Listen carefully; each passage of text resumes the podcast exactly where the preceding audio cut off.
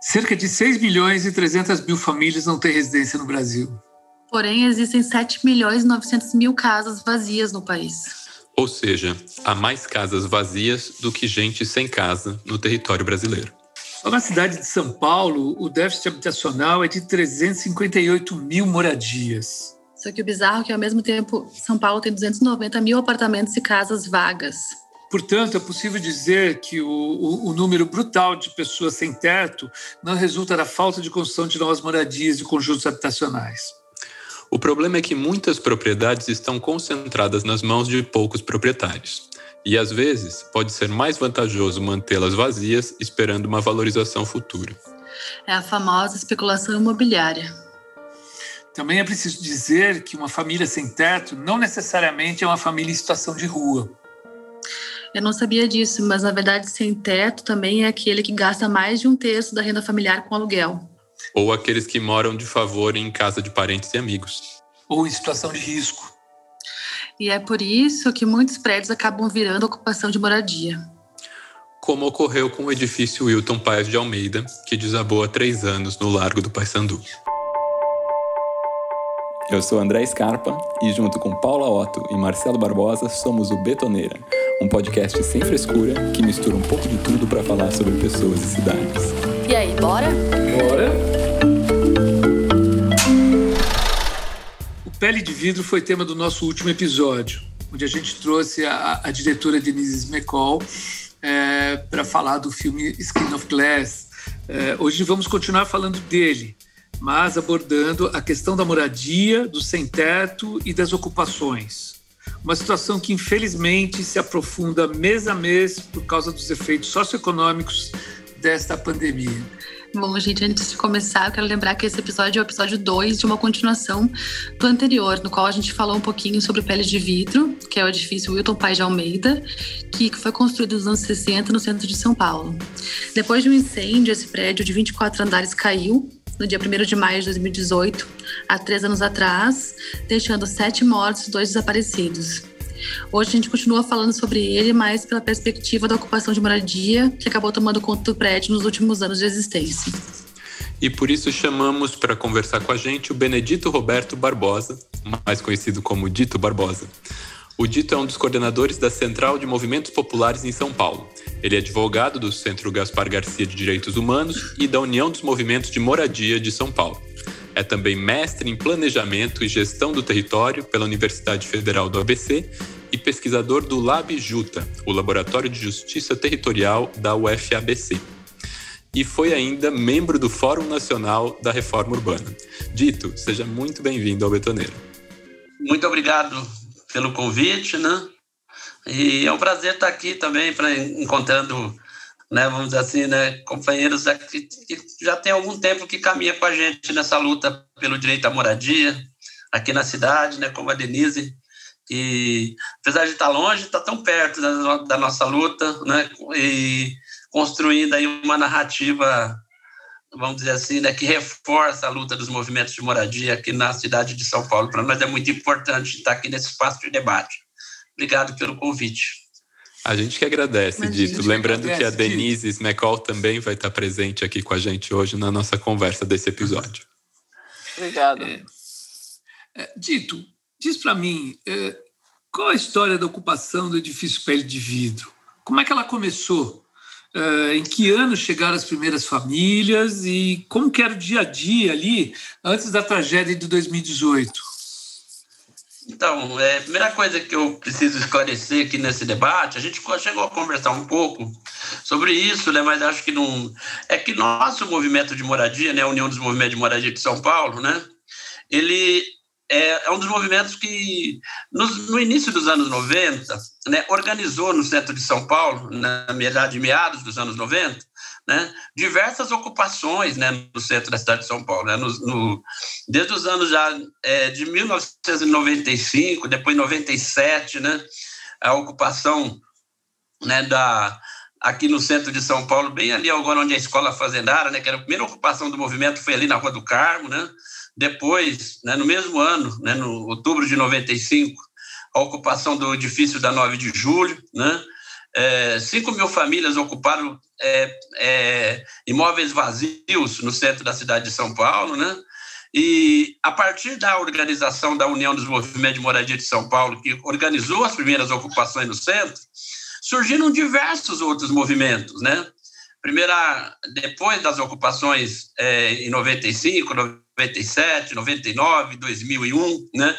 É, 2003, nós fizemos ocupações praticamente dois em dois anos, até 2013, né, no centro de São Paulo, praticamente aconteceram ocupações de dois em dois anos organizadas pelo movimento de moradia e a União participou de todo esse processo no centro de São Paulo. Inclusive, tem movimentos filiados à União de Moradia com ocupações no centro da cidade de São Paulo. O movimento alterou um pouco a sua estratégia, né? É, a partir é, do, dos meados dos anos 2000, né, nos seus processo de organização de ocupação no centro de São Paulo, estruturando ações né, voltadas mais para a construção e viabilização de projetos habitacionais no centro de São Paulo. A partir daí, então, nós conquistamos, a partir né, é, de, de, projetos né, construídos pelo movimento de moradia, em parceria com a prefeitura, com o governo do estado e com o governo federal, diversos projetos de moradia no centro da cidade de São Paulo. Né? Então, temos projeto né, ali na, na Avenida Ipiranga, temos projetos em vários outros locais, né, aqui no centro da cidade de São Paulo. E o, a ocupação da pele de vida, eu faço esse resgate histórico né, para dizer assim, que o MLSM não era ligado à União dos Movimentos de Moradia. Então, assim, a gente não tem assim, um pouco, muito a, a história né, de processo interno. Né? Uhum. A, a, própria Denise sabe disso, né? depois a Denise quiser comentar, até para acompanhar o processo lá da elaboração do filme, né, não foi uma coisa simples, né, porque não era um movimento que tinha uma ligação né, conosco do movimento de moradia, né, a ocupação ali. É, eu, pelo, pelo menos, nunca entrei na ocupação né, do, ali do Largo do Paissandu, né, do, na, pele, no, na torre, nós chamávamos, chamávamos de Torre de Vidro, né, na ocupação uhum. ali. Pele de Vidro foi o, é o nome do filme aí, né, me parece, né? Nós chegamos no, na, nesse processo né, depois do incêndio, né, no, em 2018. É, é Marcelo. Então, só para registrar isso, né? Então, você falou que você nunca entrou lá. A, a Denise também, não. ela falou que tinha que, que o, o movimento, os organizadores não, não, não, não sustentavam essa, essa é. intenção de deixar entrar. Me conta um pouquinho dessa história, por quê? Por que, que, que tinha isso? Por que, que você nunca conseguiu entrar lá? É, então a gente acabou se. A gente acabou é, entrando nessa história, né? É por um motivo humanitário, né? Evidentemente, né? Em, maio né, de 2018, no dia 1 de maio de 2018, na madrugada do dia 1 de maio de 2018, eu estava aqui na minha casa, uma jornalista me ligou, isso por volta das 4 horas da manhã, e perguntando né, se, eu, como é que eu, se eu estava acompanhando o incêndio né, do edifício né, lá do Largo do Paissandu. Foi assim que ela me ligou, está pegando fogo numa ocupação. Eu ligo a televisão, eu liguei a televisão né, por uns... E eu fiquei estarrecido né, quando eu vi as imagens. Falei, nossa senhora, o que está acontecendo né, no centro de São Paulo? Né? É, troquei rapidamente de roupa, né? Eu moro numa, não moro muito perto do centro, eu moro na, aqui no Ipiranga. Eu cheguei por volta de umas 6 horas da manhã. Você foi um dos primeiros a chegar, né? Não, eu não fui um dos primeiros. Eu cheguei no prédio, né? né é, assim, já tinha outras pessoas ali, mesmo porque do lá na frente da ocupação, né? Tem uma. Na, na frente da ocupação, né? Tem a ocupação Rio Branco, na frente da ocupação Desamor. Então tinha muita gente ali, né? Quando eu cheguei, né, liderança talvez mais ampla assim, do movimento, talvez eu tenha sido um dos primeiros a chegar. Né? Mas moradores, pessoas que estão nas ocupações ali do centro, já começaram a estabelecer, já naquele momento, né, contatos ali para ver toda a situação e acompanhar. Né? Porque, claro, uma um desastre desse, né, uma tragédia dessa, atrai muita gente, muitas ocupações ali no entorno. Né? Então, as pessoas começaram rapidamente a, a solidarizar, saber se poderiam fazer alguma coisa. Né? Quando eu cheguei lá, né, por volta das seis horas da manhã, a gente foi procurar as pessoas lá na praça, né, porque elas estavam ali, ainda tinha dificuldade, a polícia impedi, impediu a nossa passagem, depois teve que dar a volta pelo outro lado, para chegar lá no, no, no Largo do Paissandu, né, e as pessoas estavam acampadas na praça, né, e a prefeitura, a defesa civil ainda, né, sem saber muito o que fazer. O que fazer. Né? Mas nenhuma dessas pessoas se dignaram a atravessar a praça né, do Largo do Paissandu para conversar com as pessoas que estavam lá acampadas. Sim, né? acampadas desesperadas, é, né? perderam uma tudo. Uma coisa assim absurda. Nem o Bruno Covas, nem o, o Márcio França, o Dória é, foi nas redes sociais para é, criticar e para é, tentar já criminalizar o movimento, né? O Michel Temer foi lá, mas foi expulso né, pelas pessoas, né? Então ninguém assim se dignou a, a, a não ser os técnicos sociais, né, alguns técnicos mais sensíveis da prefeitura, né? Isso a gente pode dizer que estavam ali, mas as autoridades da prefeitura, do judiciário, do, do governo estadual, do governo federal, né? Ninguém assim né, montou, falou, olha, como é que nós vamos ajudar essas famílias, né?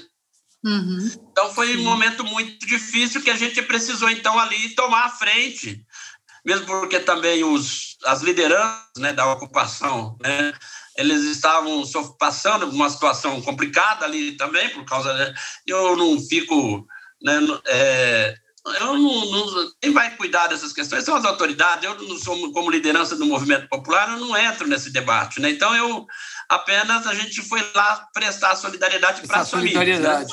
Entendi. Para as famílias né, que estavam ali naquela situação, né? E a gente também sabia o seguinte, né? Isso é, ficou muito evidente, né? Pelos desdobramentos depois do incêndio, né? Que a responsabilidade nas ocupações do centro, né? A criminalização ia ampliar, aumentar, né?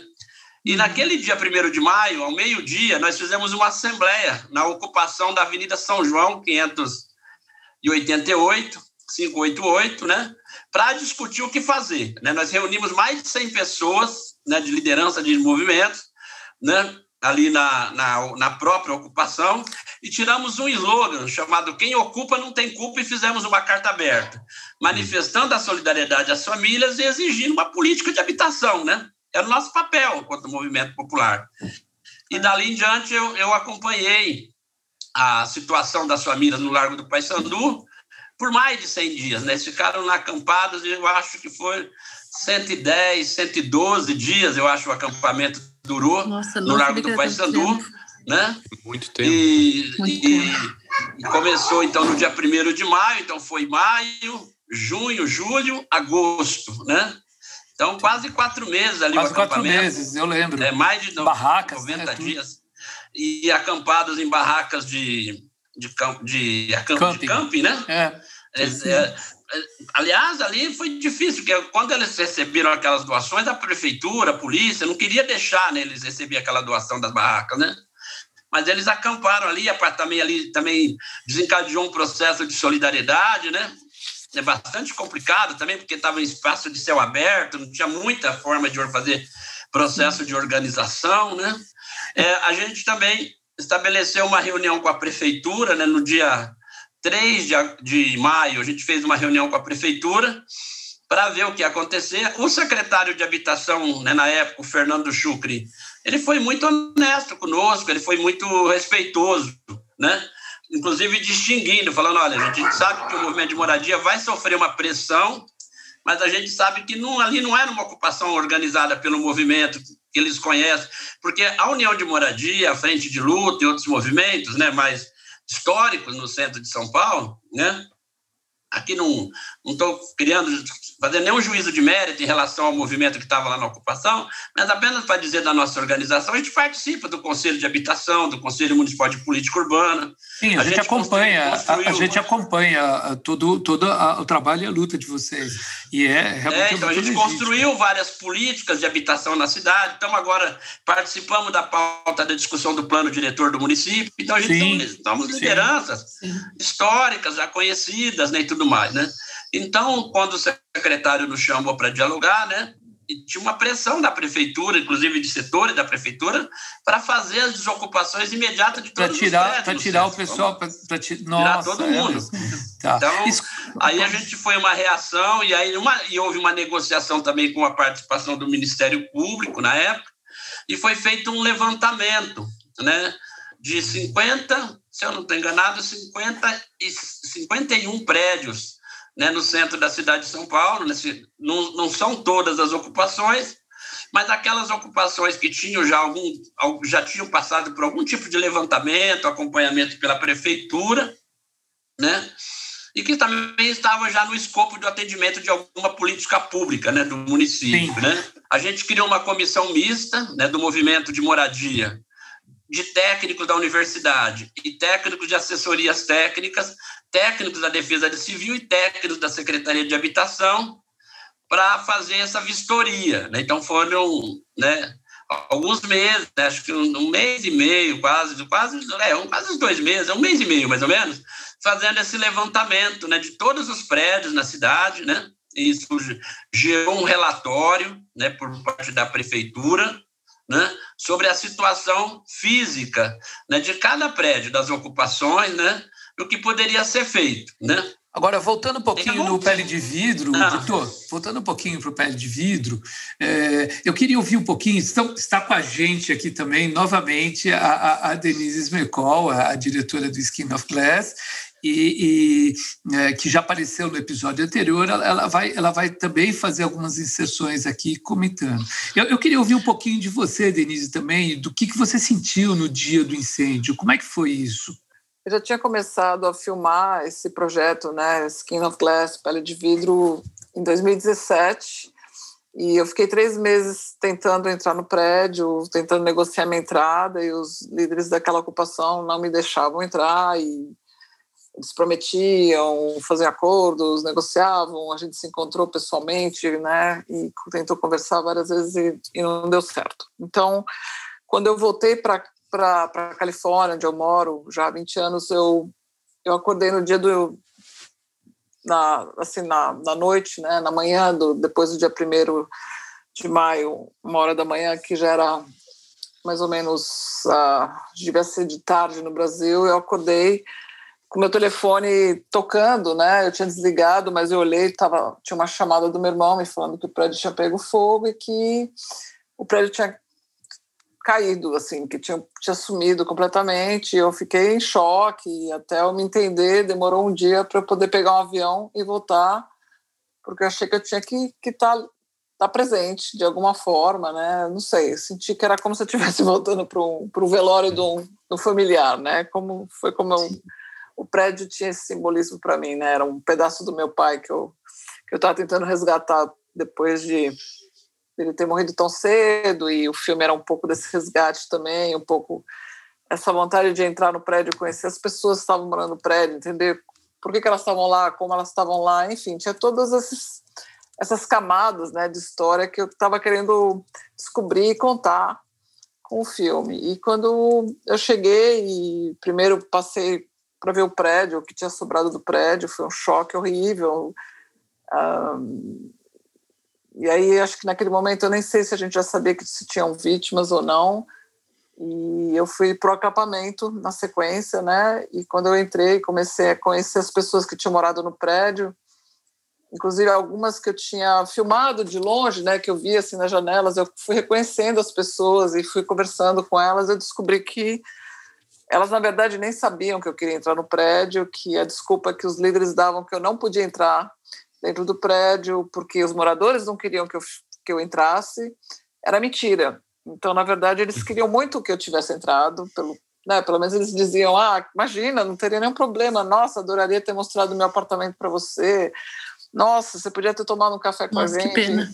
Aí você realizou é. que tinha coisa estranha na coisa. E, e, me diz uma coisa, como que essa conversa com os moradores desabrigados, como isso, como você coloca isso no teu filme depois? Como você inserta essa questão do, dos desabrigados? Né? Você já não tinha conseguido entrevistar eles quanto moradores da ocupação. É, e depois eles viraram desabrigados, acampados ali na praça. Como que você insere isso no filme?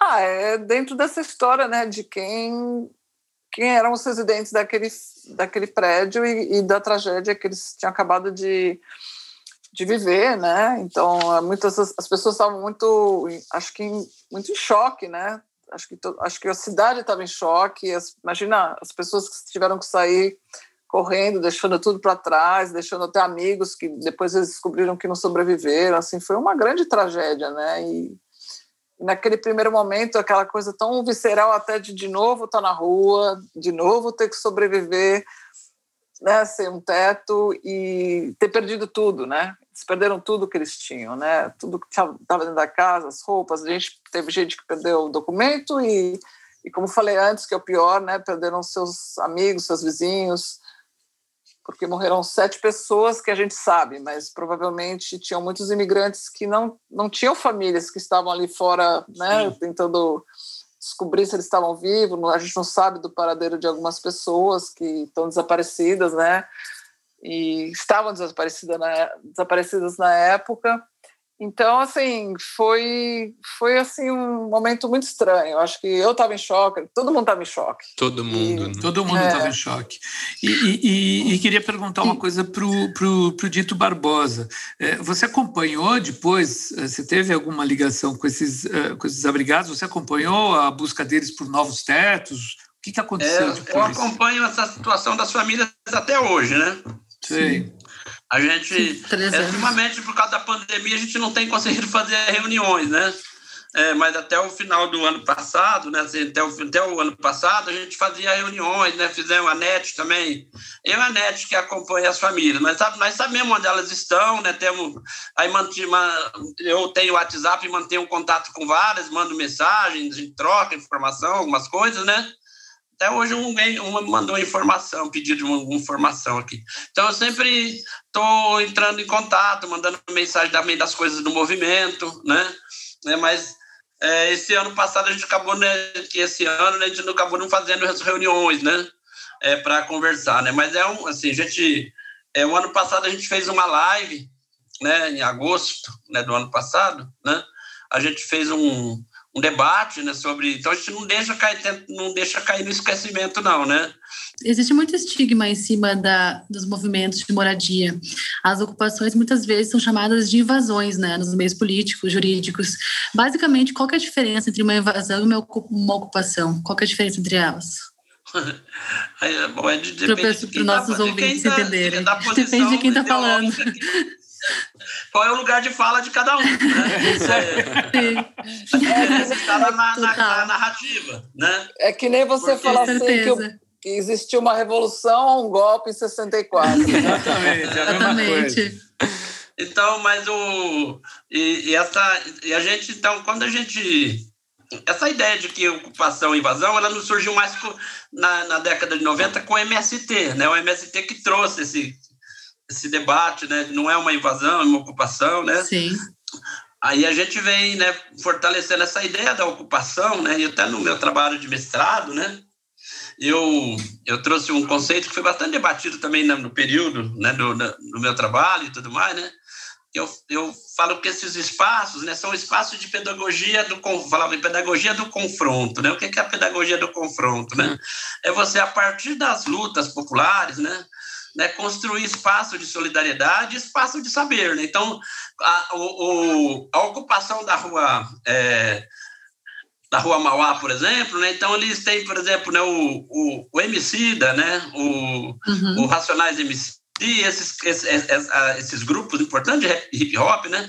De vez em quando eles fazem lá, né? Os clipes deles utilizam aquele espaço da ocupação. Muitos artistas, né? Utilizam né? artistas populares, né? e tem lá espaço de educação popular. Né? Então, essas, essas redes, né? essas tramas de, no, no campo popular que são construídas, né? é um processo pedagógico, é um, é um, é, é, uma, é, é, é um processo educativo para o movimento popular, né? mas também é um espaço de resistência. Né? Então, uhum. e a gente, e o movimento né, eleva seu grau de consciência a partir desse processo de resistência popular, a partir do seu processo de organização, né? Sim, então, para nós, as ocupações, é, movimento é, elas são espaços de luta, mas também espaço de saber, né? Espaço de exercício da cidadania. Infelizmente, né, a sociedade de uma forma geral, né, especialmente nesse período que a agenda do ódio, ela está muito forte, né? É, essa política necrófila, né, da morte e tudo mais, né? Uhum.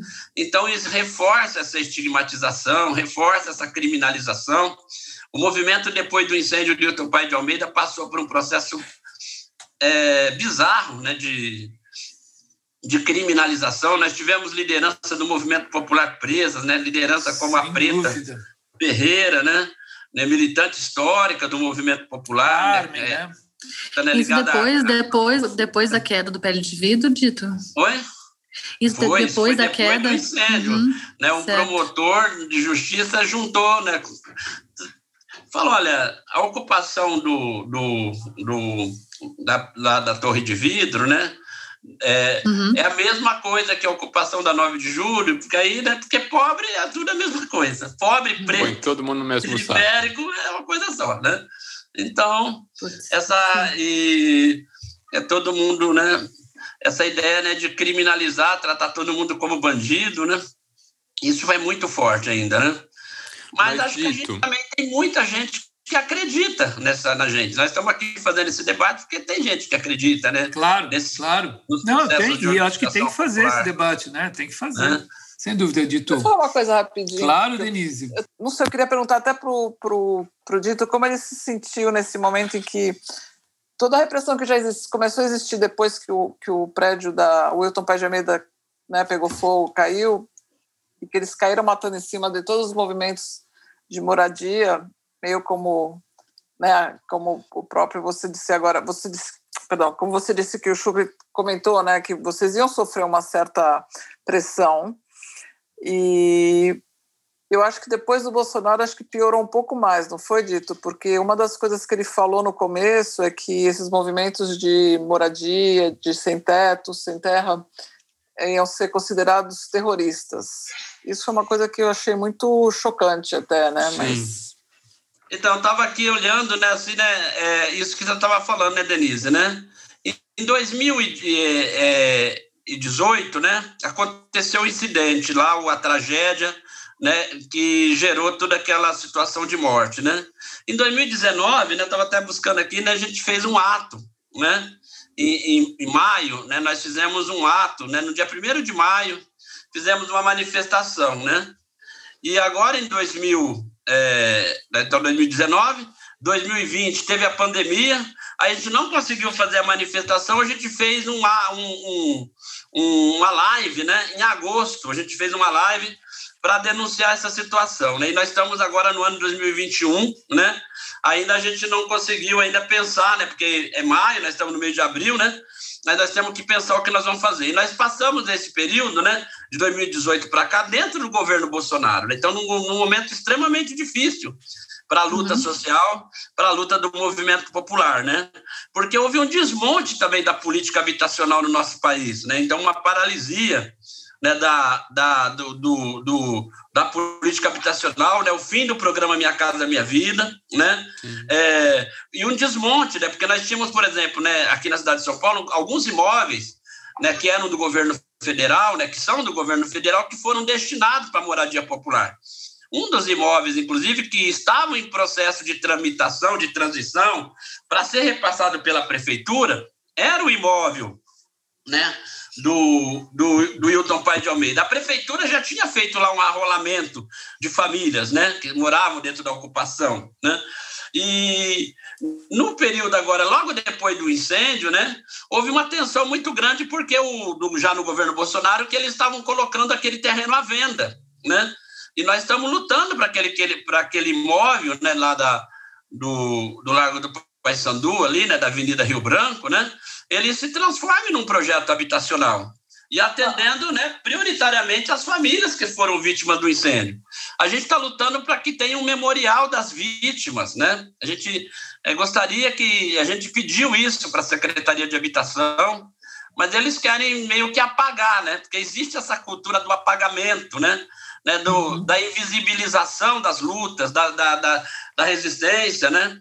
O Dito me lembrou da história da Secretaria da Habitação na época, meses antes do, do incêndio, eles estavam tentando de fato retirar as pessoas, né, de uma maneira pacífica de dentro do prédio para que o prédio fosse usado para alguma secretaria. É, né, não, a Secretaria de Habitação, na época, né, então, a gente tem que reconhecer nesse caso, né, que eles fizeram um arrolamento das famílias, né, Uhum. E o objetivo era fazer uma transferência desse imóvel para a prefeitura para transformar ali num projeto de habitação social. Essa era a intenção, né?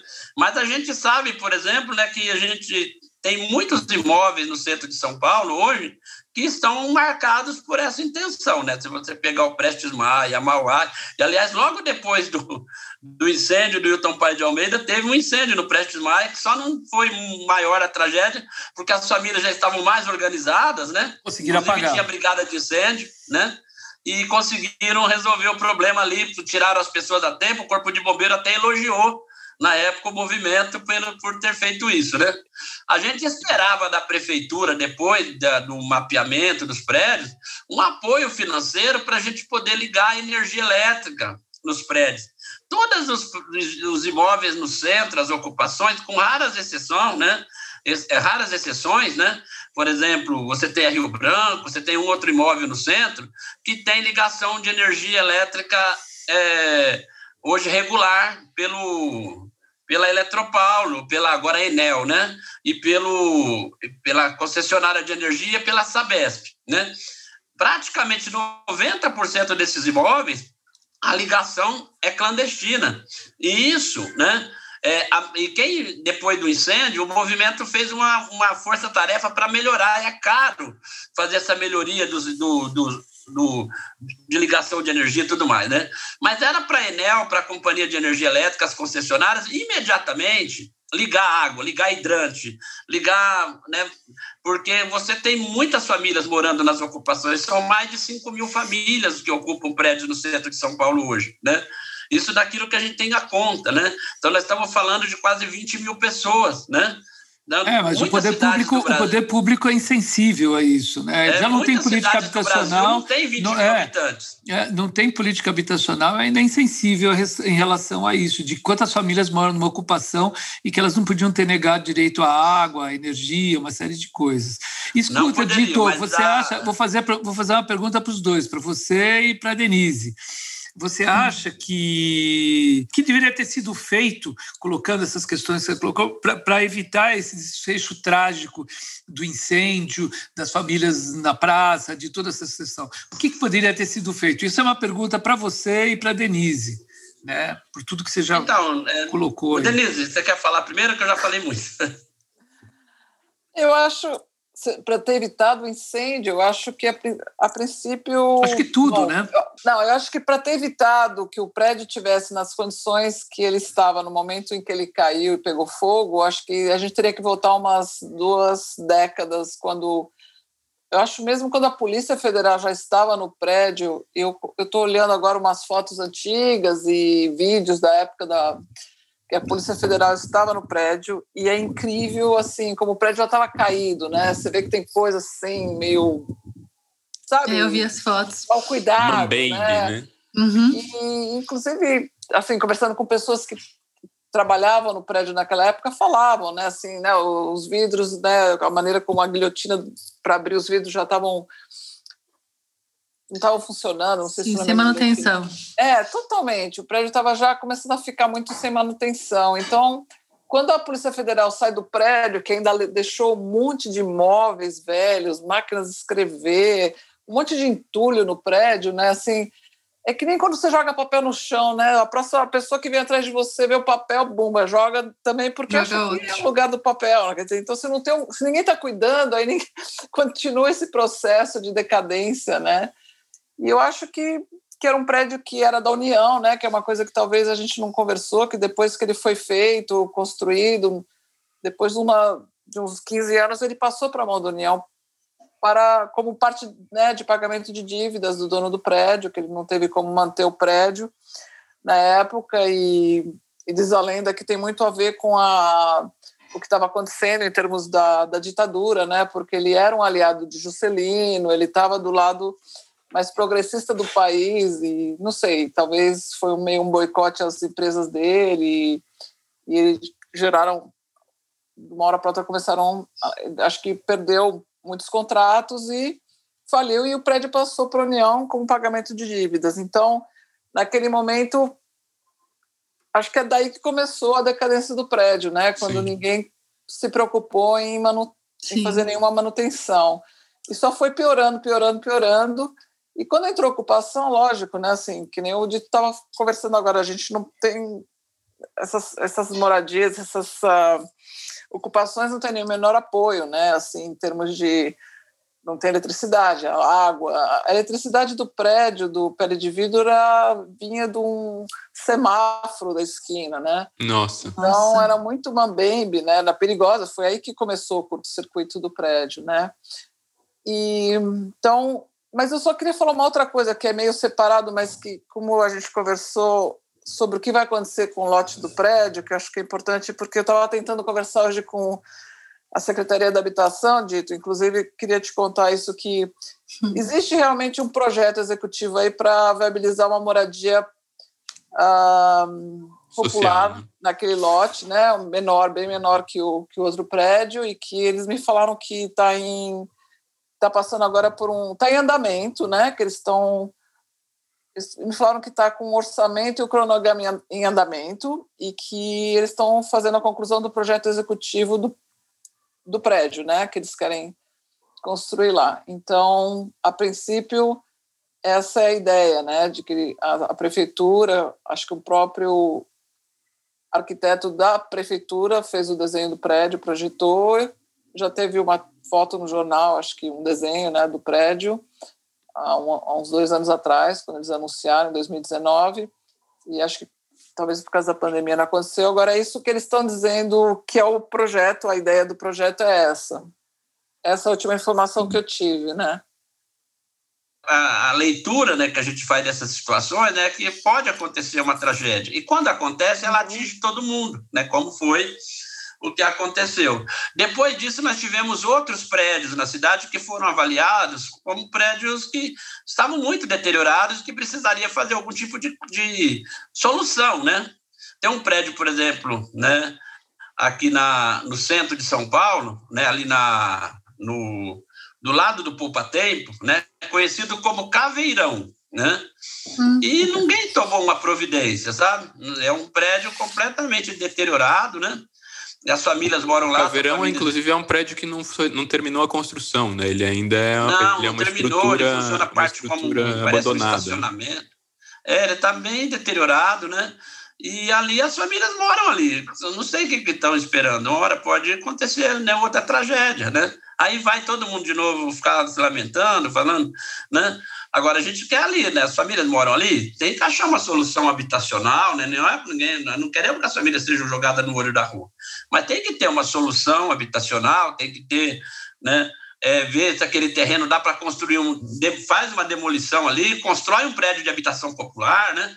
E, e dá moradia ali para as pessoas, né? Garante uma moradia digna e tudo mais, né? Então, a gente, que a gente defende, né? Agora está ali, né? O, o, o, ele foi feito o levantamento e ninguém toma nenhuma providência, né? Um dia aquilo pode desabar e aí vai acontecer o quê? Quem vai responder, né? Aí sobra de novo para o movimento de moradia, né?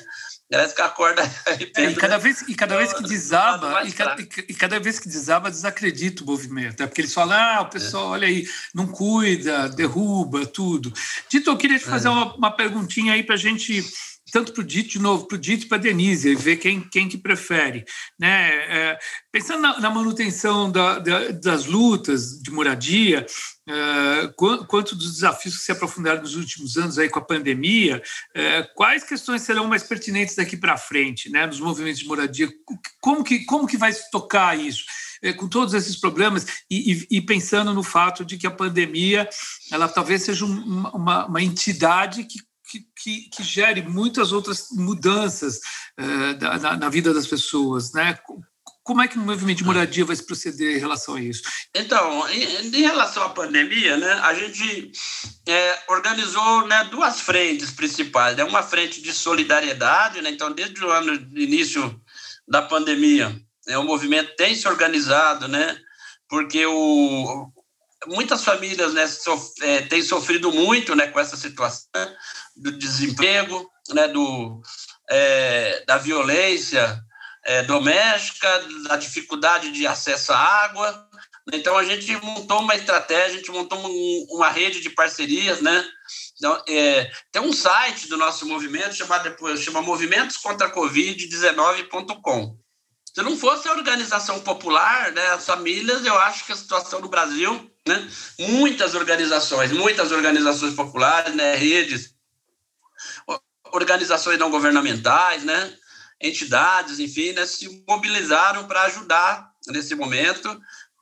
E a mobilização foi grande, tem sido grande, né?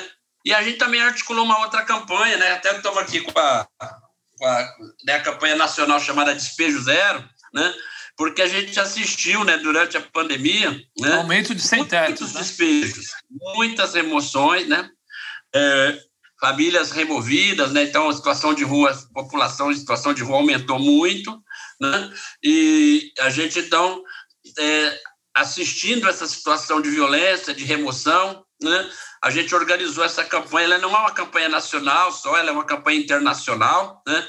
Organizada por uma organização, por uma rede internacional chamada Aliança Internacional dos Habitantes, né, que é, já faz essa campanha há alguns anos, né? Então a gente, é, vamos dizer assim, nos apropriamos né, positivamente né, da campanha para montar essa rede no Brasil e nós temos feito, né, desde de, é, abril, né, já começamos a nos articular de 2020, né? Em junho a gente lançou a campanha, já fizemos algumas denúncias na ONU também, né, sobre essa questão, né? É, e, e, a ONU também tem se posicionado, a relatoria da ONU para o direito à moradia, o relator é um indiano, né, chamado Balakrishna Rajagopal, e ele tem se posicionado né, em relação a essa questão do Brasil, né, da situação dos despejos. A gente tem conseguido também aprovar alguns projetos de lei em nível estadual, né? Estamos numa luta no âmbito federal. Conseguimos uma recomendação também do Conselho Nacional de Justiça sobre os despejos, né? Durante a pandemia. Né? E mesmo assim, a gente tem assistido um número, um volume grande de remoções de despejos, mas temos tido também questões interessantes, né? A partir da campanha da mobilização e da visibilização dessa questão dos despejos no Brasil, durante a pandemia especialmente, né? Muitos juízes têm se sensibilizado, né, setores do Ministério Público, da Defensoria, para defender as famílias ameaçadas de despejo, né?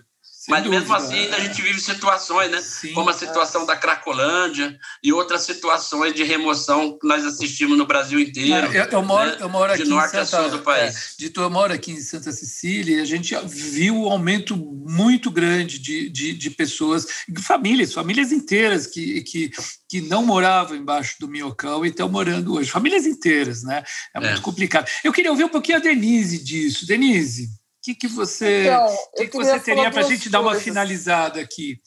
Bom, uma que eu queria dizer que as pessoas que moravam no prédio, os residentes que eu continuo em contato semanalmente, ah, eu converso com algumas pessoas uh, e todas elas perderam o aluguel que elas tinham no centro porque elas tiveram, porque elas perderam o trabalho, e não puderam pagar o aluguel, então elas foram para a periferia mais longe, ficaram desempregadas. Então, foi assim, é, muita gente sofreu mesmo com a pandemia, né? E, e só piorou a situação delas, né? Porque elas começaram a se levantar e de repente veio a pandemia. E, um, mas outra coisa que eu estava lendo outro dia que eu achei super interessante que o Nabil Bonduque escreveu sobre essa ideia de que com a pandemia, muitos, muita gente está trabalhando em casa, né? Então, os prédios, de repente, o que vai acontecer com esses prédios todos, em todas as cidades do mundo, né? Eu vejo aqui Já está acontecendo, né? Francisco, né? né?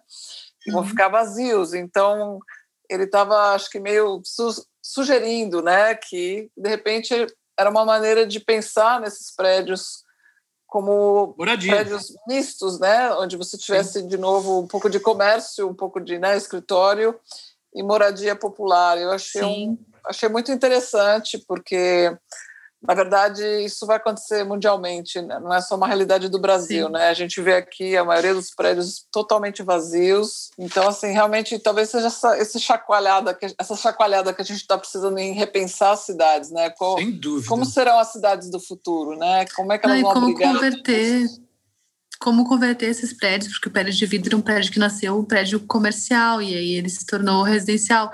Tem pouco registro, mas penso como que será que eram as, ah, os apartamentos, as casas, né? Como que essa divisão pós, uh, como segundo uso é feito. Muito, muito interessante pensar para nós como arquitetos esse exercício de imaginar como converter esses, essas grandes lajes em residência, né? Bem interessante. Sim, é, é, é, tem vários, várias simulações, né? Ah, e, e também, assim, uhum. assim, não sei se a gente precisa ir tão longe, né? A, a, a, gente já fez um episódio, até você, você, você lembrou isso quando a gente estava conversando, do FICA, né, Paula? Que, que a gente. Que, que, era um fundo, de, um fundo imobiliário social que também é uma alternativa interessante, né? onde, onde o fundo compra apartamentos do centro que estão abandonados ou parados, uhum. reforma e depois põe para locação social, né? para pessoas em situação é. de risco. Então, também, eu acho assim. É, é, eu é acho que em São acho... Paulo, a gente tem assim, né, a gente é, já construímos muitas alternativas, né? muitos caminhos, né? É, para moradia em área central, né? É, são Paulo é, o, a, é a cidade né, que mais, é, no Brasil todo, né, já produziu moradia em área central, né? mas nós estamos numa certa é, paralisia né, nessa questão, né? já há alguns anos, né? Você, os únicos, os últimos prédios, né, que foram entregues no centro, né, praticamente foram na época do Fernando Haddad, né? Depois no, no, no, no governo Covas agora, eles entregaram praticamente foi um, um prédio no centro, ali na Venceslau Brás, né? É, e estava terminando e tudo mais, para a população em situação de rua. Muito pouco se fez, né? Tem sido feito, né? Para moradia no centro, né? Tem imóveis desapropriados, vários no centro, inclusive, mas não conseguiram tirar do papel os projetos, né? Sim. Porque Brasil, a cidade de São Paulo pendurou toda a política habitacional dela no programa Minha Casa Minha Vida. Com o desmonte da política habitacional, né, em 2016, com a, o impeachment da presidenta Dilma, né, com o golpe que nós tivemos no país, né, a gente acabou, é, a política habitacional foi, ela foi inteiramente desmontada. E aí o governo, no âmbito federal, todas as prefeituras que amarraram a sua política no governo federal ficaram com a brocha na mão, né? Com, pendurado na escada, sem escada, na verdade, né? Então, hum. e tem que fazer toda uma remodelagem da política habitacional, né? O município, né? Botar dinheiro, porque fazer moradia não é barato. Você tem que fazer, montar uma logística de política habitacional, precisa de dinheiro. Aí a Prefeitura de São Paulo enveredou por um caminho ruim, né, que eu considero, para a política habitacional, que foi buscar o apoio no setor privado. E os capitalistas brasileiros, né, eles são os capitalistas que querem um capital de investimento sem risco, né? Não sei como é que funciona né, o capitalismo em outros lugares, mas por aqui, né, os caras né, não, não botam nenhum tostão se eles não tiverem certeza que eles vão ter dois de volta do Estado, né? Hum. Então, Fazer parceria público-privada dessa forma é fácil, né? Porque aí o, o prédio é público, que a prefeitura desapropria. Né? O dinheiro, o investimento é público. Mesmo as coisas, não sei se vocês lembram das privatizações, né? Quem dava o dinheiro para privatizar era o BNDES. Né? Então, é, fazer, fazer privatização assim é bacana, né? Com juro pequeno e dar o, dar o dinheiro do governo para privatizar. E depois o apartamento custa uma fortuna. Pra... É aqui, e PPP aqui é dessa forma, né? É. Então, é, você dá, desapropria, você dá e aí eles fazem, né? O finan... É a mesma coisa, se você fazer das estradas, é a mesma coisa. Ele pega a, a, a, a PPP, né, para fazer da estrada, da duplicação, o dinheiro vem do governo federal, lá do BNDES, depois ele cobra no pedágio, não, não perde nada, né? Não tem risco. Né?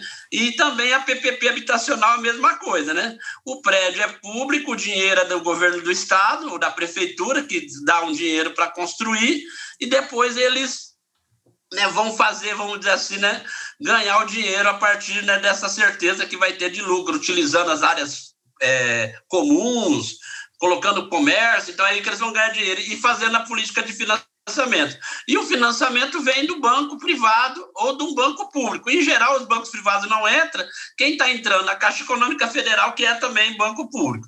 Então é tudo público, né? Não, não consigo entender essa parceria o produto O produto é privado, né? É, é, é Aí, como tem uma crise de financiamento no governo federal e no governo estadual também, desmontando política habitacional, aí não sai nenhum projeto desse de PPP também, eles não conseguem tirar do papel. Eles estão, desde a época do, né, do já do, do Lair Carreimbu, no governo do estado, né, de 2010 para cá, eles estão tentando implantar as PPPs habitacionais, né, estão fazendo uma porcaria ali na Cracolândia, não conseguem tirar do papel a, a proposta, né, ainda expulsando o povo que mora na área central, que precisa é, de moradia barata. Gentrificando é caro, todo né? mundo que está lá, né? É, complicado. é, ca é caro o, o, o, o, empreendimento, é caro o financiamento, é caro o condomínio. Então, as famílias estão numa situação difícil, né? Então, ah. é uma política que gera expulsão dos pobres. E tem uma coisa, dito que a gente não falou aqui, e que eu acho que era até importante é, comentar, esses, é, construir hoje, né, de acordo com os novos zoneamentos da prefeitura, a gente tem uma área de construção muito menor, per, permitida, muito menor do que na época da construção do Wilton Paes de Almeida. Ou seja, ah. quando cai um prédio desses, a gente nunca vai conseguir é, ter de volta no mesmo terreno a mesma não, área não, que ele podia ser utilizado para hum, abrigar é as mesmas famílias, né? Por isso acho que fica também nesse episódio nosso a importância de mostrar é, como os, a gente tem que a, a sociedade tem que olhar com muito mais cuidado para os movimentos de ocupação, justamente por eles estarem conseguindo utilizar essas estruturas que a gente falou que foram abandonadas, que estão que estão é, sem utilização e que se elas forem demolidas elas não no mesmo terreno a gente nunca vai conseguir construir área suficiente é para o que elas podiam ser utilizadas antes, não é? Não, André, Acho que essa é a maior uma, uma, esse, essa ideia também ganha muita força com o documentário da, da Denise. É, Eu acho que quando a Denise razão, né, mostra né? um prédio caindo, né?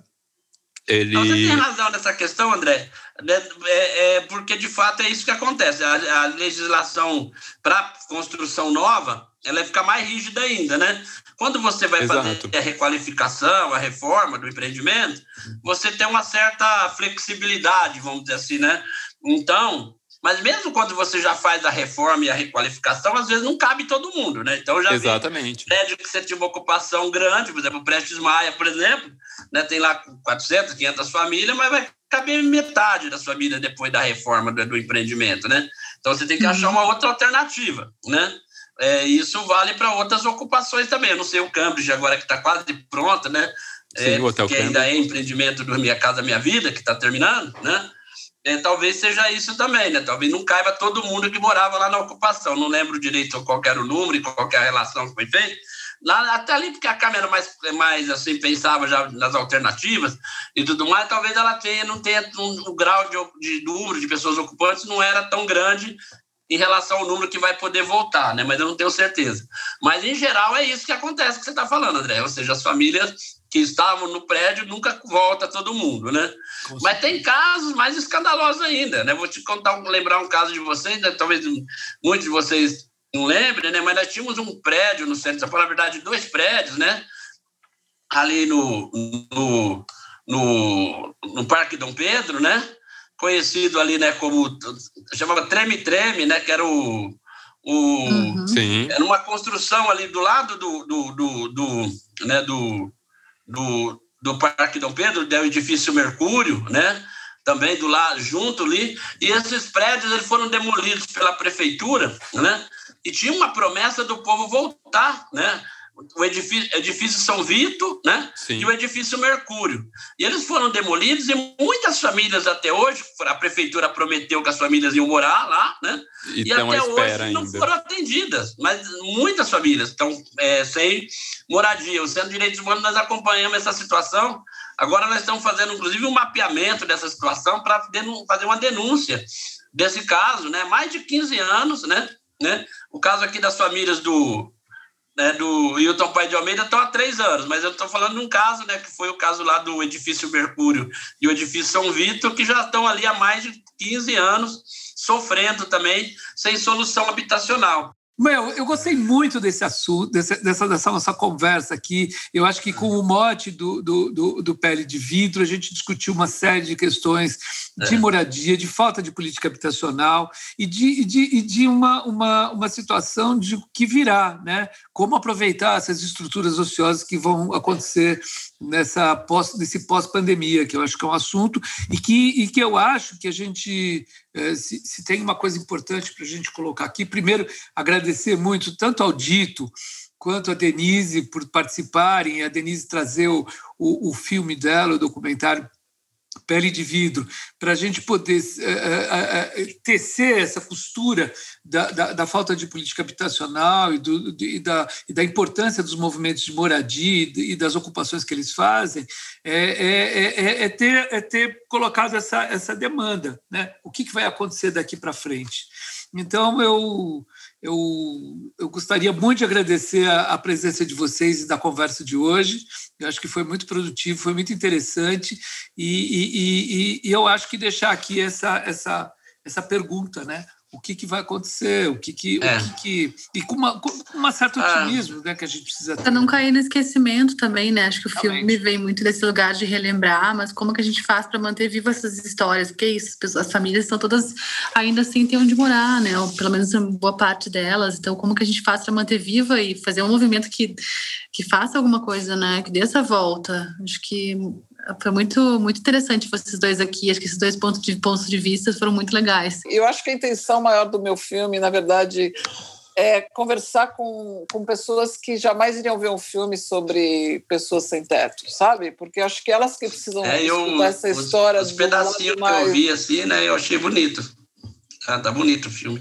Ah, obrigada. Então, é para tocar essas pessoas que hum. jamais iriam ver, sabe? Que, tem, que não tem interesse em saber sobre o sem-teto, que não tem interesse em saber hum. sobre pobreza, que não querem saber de problema. De... Mas então eu quero pegar essa. Vai ter essa pegada meio pessoal na história. É.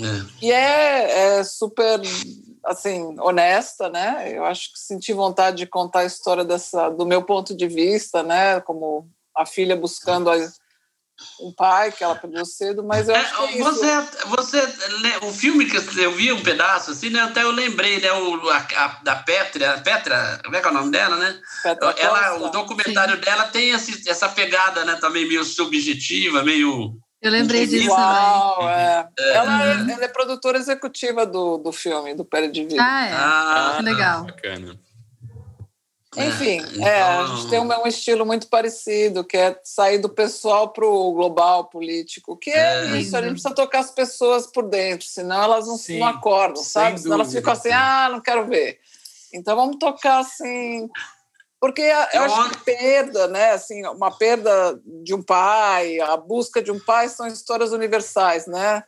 Que todo Sim, mundo tem uma já perdeu algum, alguém que ama, e pode ou se tá identificar. Tá buscando. É, as pessoas se identificam, então a gente tem que buscar algo que toque elas bem profundamente para elas estarem mais abertas, assim, para navegar. Pega, e... pega, elas pelo pessoal para depois mostrar que elas têm que ser públicas. E... É isso aí. É Poxa, só tenho a agradecer a vocês. Muito obrigado por tudo. Eu Muito obrigado, gente. Foi um prazer.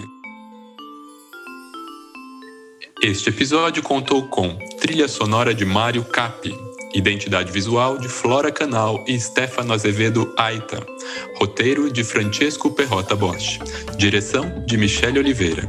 O print da nossa tela foi minuciosamente registrado pela nossa fotógrafa oficial Ana Mello, edição e finalização de José Barrichello.